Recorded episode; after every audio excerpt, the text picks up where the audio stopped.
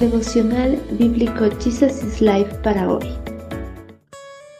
Bienvenidos para continuar el estudio del libro de Segunda de Reyes, capítulo 17. Adorar solo a Dios.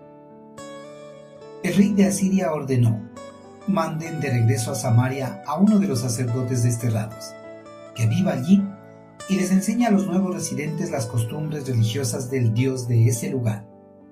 Entonces, uno de los sacerdotes que había sido desterrado de Samaria regresó a Betel y les enseñó a los nuevos residentes cómo adorar al Señor. Sin embargo, los diversos grupos de extranjeros a la vez siguieron rindiendo culto a sus propios dioses. En todas las ciudades donde habitaban, colocaron sus ídolos en los santuarios paganos que la gente de Samaria había construido. El monarca asirio continuó demandando grandes tributos a las naciones vasallas. Entre estas se encontraba el reino de Israel. Oseas, el rey de Israel, decidió rebelarse en contra de Asiria y unió fuerzas con el rey So de Egipto para ir en contra de Salmanasar, pero la coalición no pudo derrotar al ejército asirio. Ante la rebelión y la negativa de pagar tributos, el rey Salmanasar atacó y sitió a Samaria durante tres años. Pero antes de que Samaria cayera, el monarca asirio murió. Su sucesor, Sargón II, se acreditó el triunfo por la captura de la ciudad, destruyendo la nación de Israel y llevando cautiva a su gente. Tras exiliar a los habitantes de Samaria, el monarca asirio repobló el reino del norte con habitantes de otras naciones cuando los asirios conquistaban algún territorio, reubicaban al pueblo en lugares diferentes. De esa manera, esperaban destruir cualquier espíritu de nacionalismo y reducir las posibilidades de rebelión. Al repoblar Israel con cautivos extranjeros, hacía difícil que los israelitas que no fueron exiliados puedan reunificar fuerzas para retomar el control de la nación.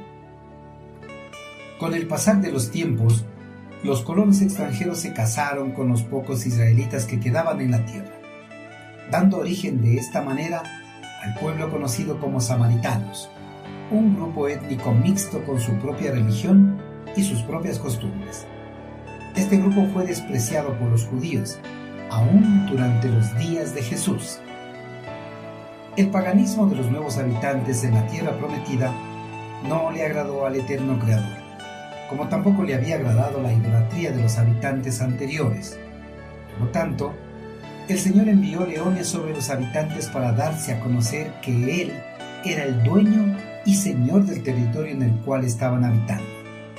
Los leones empezaron a devorar a los habitantes y causaron gran temor.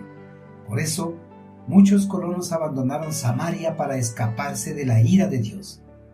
Cuando el problema de los leones fue presentado al rey de Asiria, el monarca ordenó que un sacerdote originario de Samaria retornase a su tierra, para que enseñe a los nuevos colonos las costumbres y tradiciones religiosas propias de la nación y así calmar la ira de Dios. A pesar de que el sacerdote israelita les dio a conocer las leyes y la manera apropiada de adorar al eterno Creador, los colonos no lo adoraron según las leyes que se les enseñó ellos llegaron a tener al Dios Israel, pero no dejaron de honrar a sus dioses. Respetaron el poder del Señor que había enviado leones entre ellos, pero con su corazón sirvieron a sus dioses anteriores. Los colonos de las regiones mesopotámicas combinaron el culto del Dios de Israel con sus religiones anteriores. Queridos hermanos, los nuevos pobladores de Israel adoraban a Dios sin dejar sus costumbres paganas. Adoraban a Dios para apaciguarlo en vez de hacerlo para agradarle, tratándolo como si fuera un amuleto de buena suerte o como otro ídolo para añadir a su colección. Una actitud similar es común en la actualidad, pues algunas personas a pesar de haber aceptado a Cristo en sus corazones, no dejan de lado a los ídolos adquiridos en sus vidas pasadas.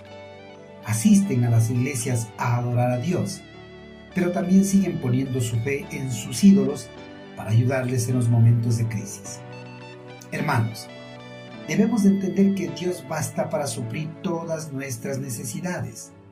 Es al único a quien debemos rendir confianza y adoración. Deseche cualquier ídolo que pueda tener en su vida. Empiece a confiar y a adorar solo al único Dios viviente.